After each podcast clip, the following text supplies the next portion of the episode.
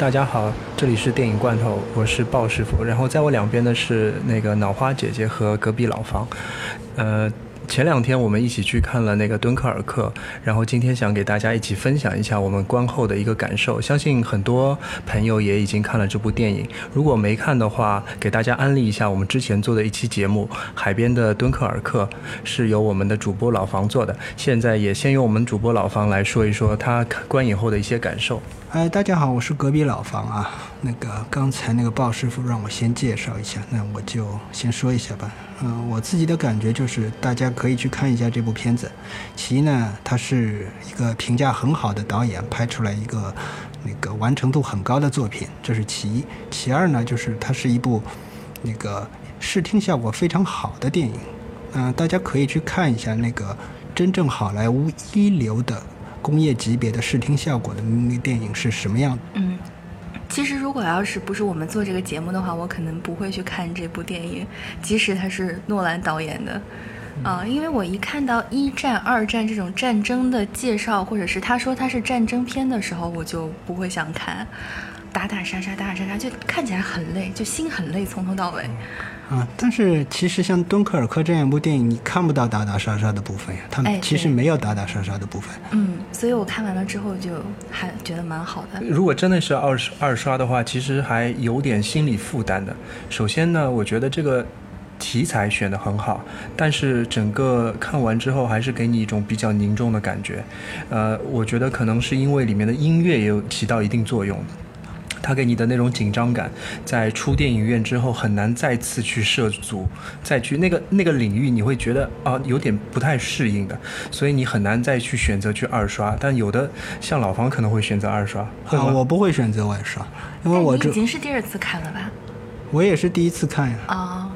因为我觉得这个电影它各方面都做得太满了，它急于求成的想要达到某种效果，但是我个人感觉这种效果并不好。你比如说，它里面所说的那种一周、一天、一个小时的那种时间感受，原本这三种时间状态应该是完全不同的。一周相对长一些，你比如说我们个人自己过一周的话，如果按照那个电影里那种士兵的那个真实感受，肯定是度日如年了。但它实际上没有给我造成度日如年的感觉，好像就发生在一天之内一样。它就像一个在打游戏、在闯 关一样的，然后你闯了第一关啊，然后接下来又是第二关，接下来第三关，然后他这个士兵仅仅就是运气很好的情况下就闯过去了，他自己基本上没有做什么努力，就是。敦刻尔克的一百种死法，这个电影就是我可能也知道为什么我不喜欢看这类电影，因为刚刚讲的就特别像闯游戏闯关嘛，我也特别讨厌这种闯关类型的这种东西。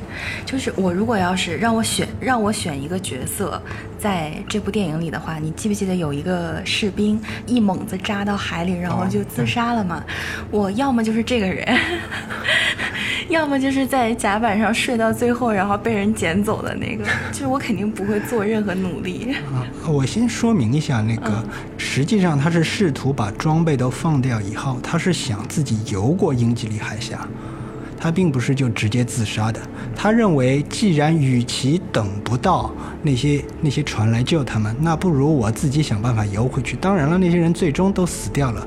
因为英吉利海峡在那个季节，在泡在水里还是很冷的。横渡英吉利海峡的那种游泳事件，现在经常有，只不过呢是在比较温暖的七八月份。啊，他们从那个有些人为了纪念当年的敦刻尔克，还是有人从那个敦刻尔克一直游泳游到那个多佛尔或者其他地方去的。但是当时那种跳到水里去游泳了，肯定就死掉了。是，我知道诺兰在这方面就是。就是他这个士兵看到有另外一个士兵，就是把这个装备扔掉的往下走的时候，就是想渲染一种绝望的气氛。嗯，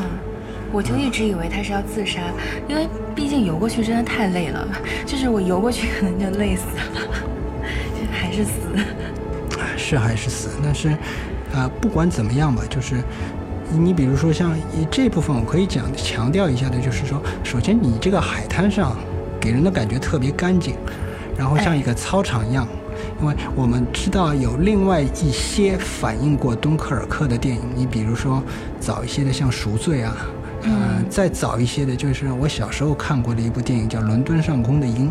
那部电影在开头二十分钟也有讲到敦刻尔克的部分。然后那部分的敦刻尔克，因为英军实际上确实丢弃了大量物资嘛，这个海滩应该是很杂乱的。然后诺兰的这个敦刻尔克呢，特别干净。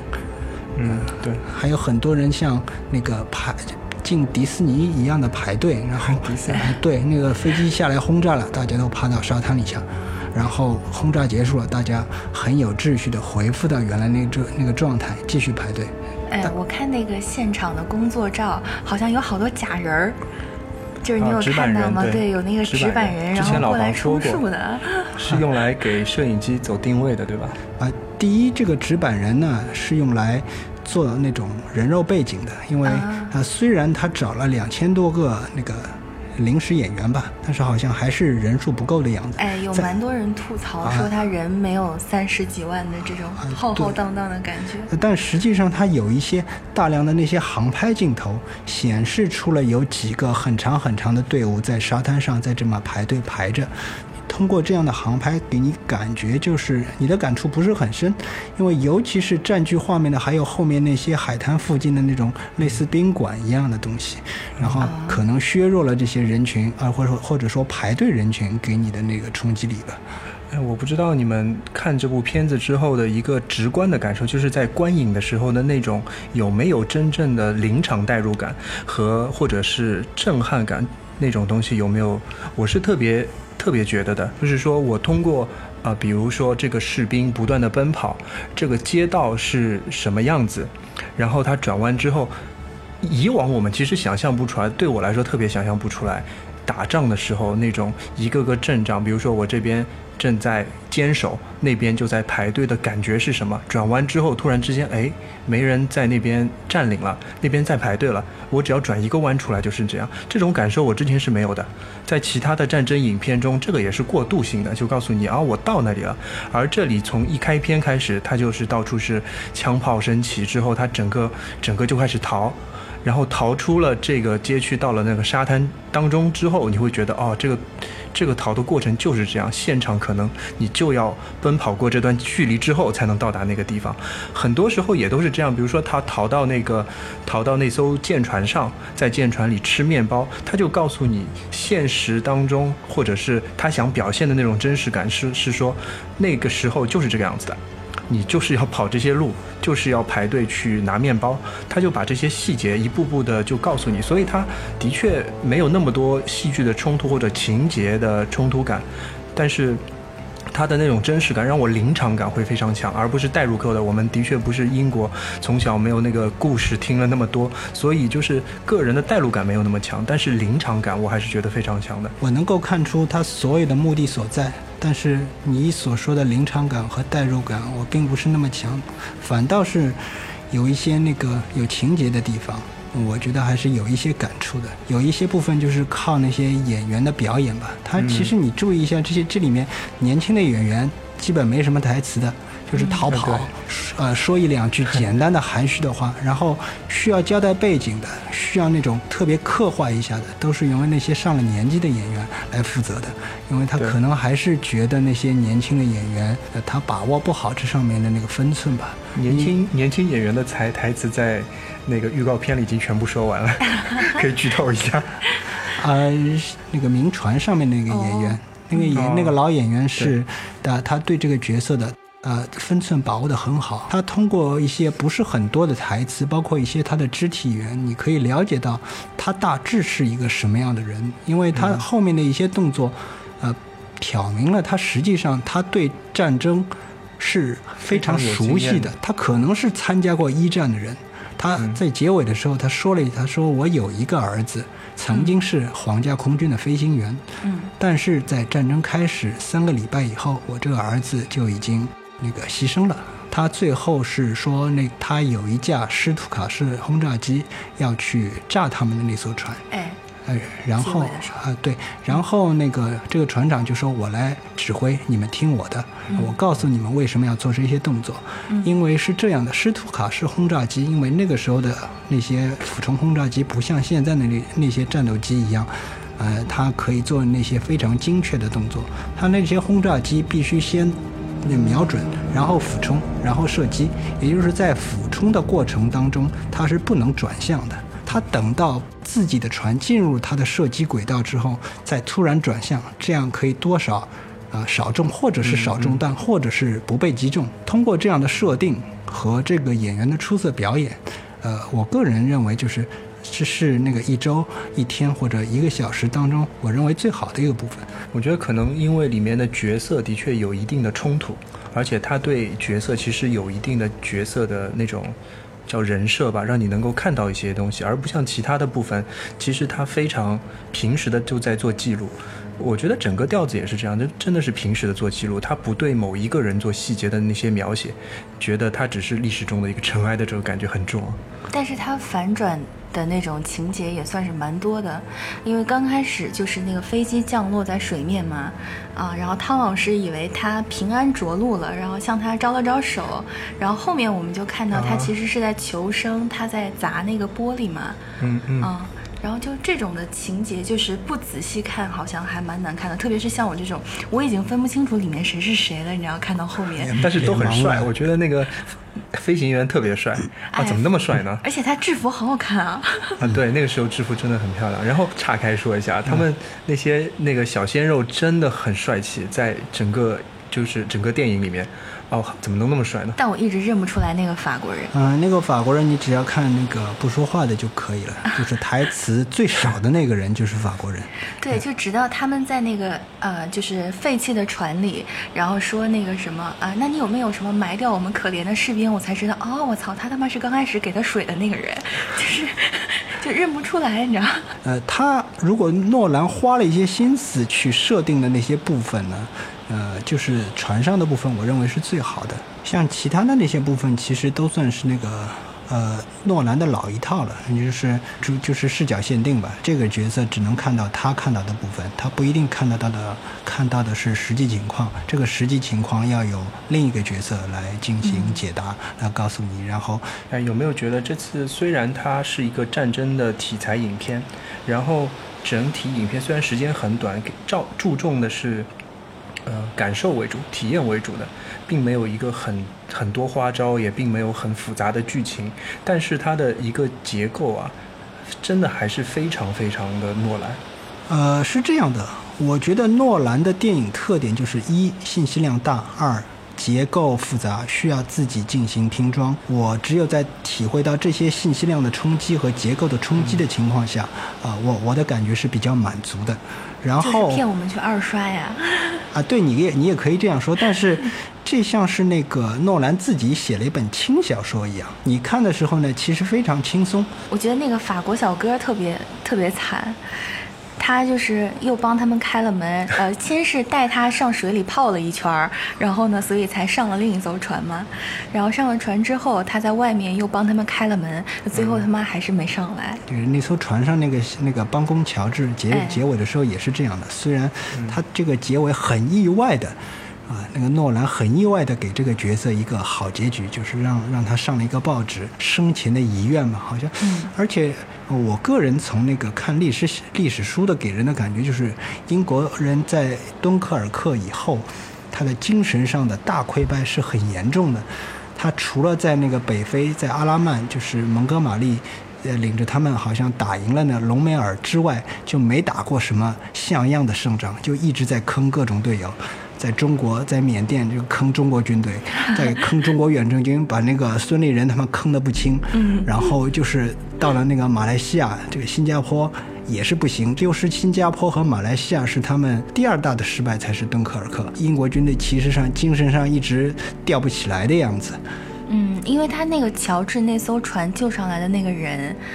然后最后不是导致那个乔治死掉了吗？我觉得就是一种就是他这个 PTSD 的一个小缩影吧。对。但是诺兰自己说，就是死掉了就是死掉了，并没有什么特殊的意义。哦，但是我这里觉得可能也是因为我们都没有经历过战争，我觉得还是相同的。有很多以感受为主的片子的话，你没有那种同样的经历是很难去体会的。啊，我觉得我觉得这种说法不准确。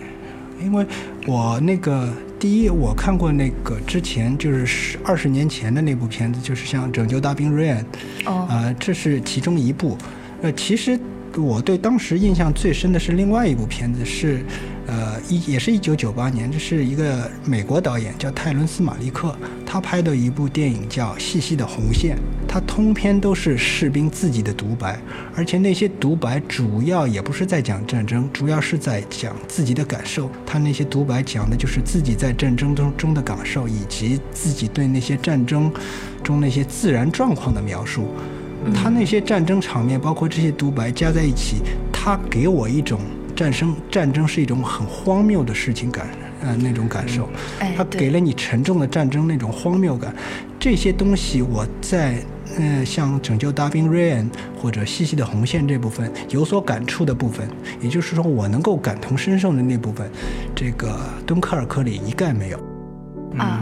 因为还是跟我们之前看的这种片子不太一样的地方在于，很多地方其他的电影也好什么，它讲胜利都是集体的胜利，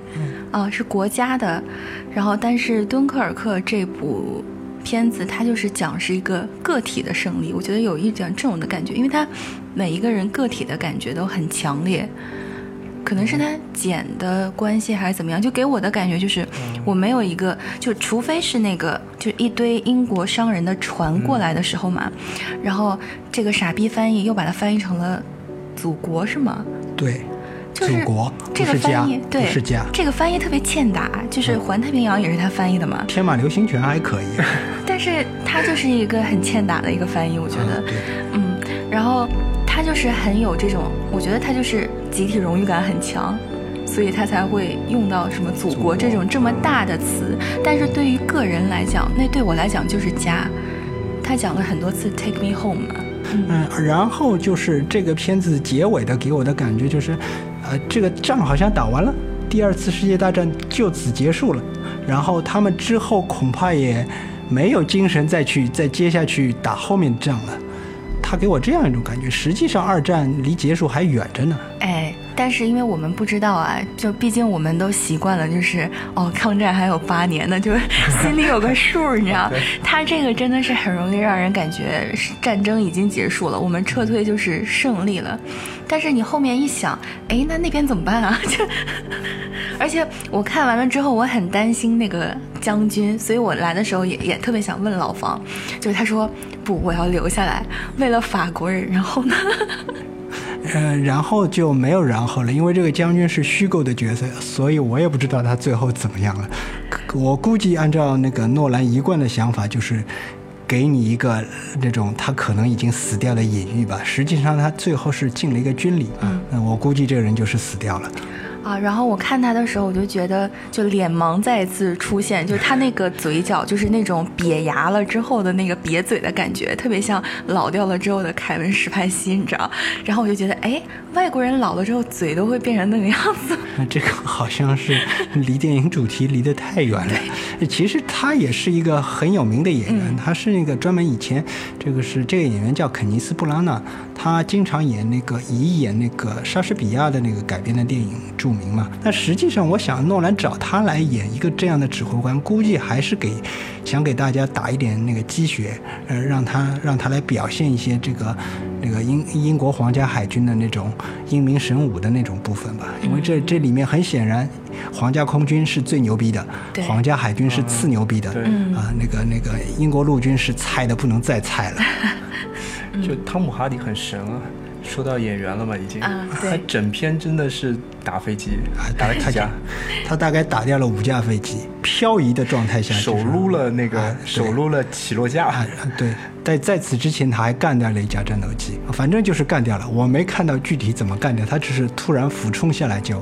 一梭子就结束了。我看的时候一直以为他会用他自己的飞机去撞别人，就是老子要跟你一起死这种，结果没有。结果没用。那段他在就是滑翔时候的那段，就是飞机其实很大，占屏幕挺大一个面积，然后下面景物在动的，我觉得特别帅，很这个就是史诗感很强哎，。这个就是英国人对皇家空军赤裸裸的崇拜啊是吧？对，啊，特别帅。之之之前还不是有个硬广嘛，就是那个那个 Dawson 船长当中看到两架自己的飞机飞过去，他说不要紧的，我告诉你这是自己人的飞机，我听都听得出来，这是劳斯莱斯马林发动机。劳斯莱斯啊，对，硬广啊。还有就一开始其实汤姆哈迪的这个飞行员也给我一个怎么样的感觉啊？其实是镜头感，就是一开始的时候他在呃瞄准。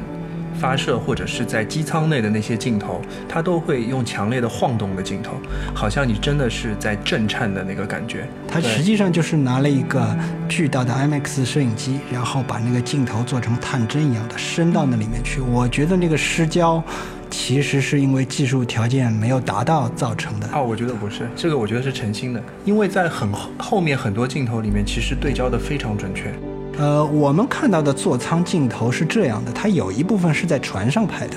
有一部分是航拍的。也就是说，我觉得航拍的部分其实还是，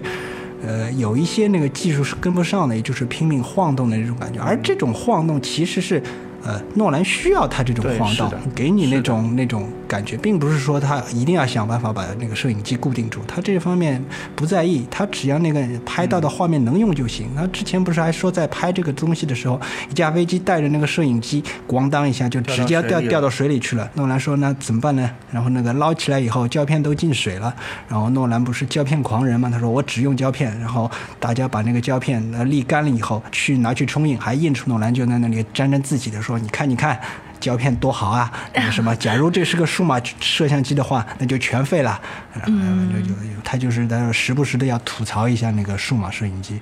嗯，而且看到有很多镜头，很多镜头它其实用的方式是真的是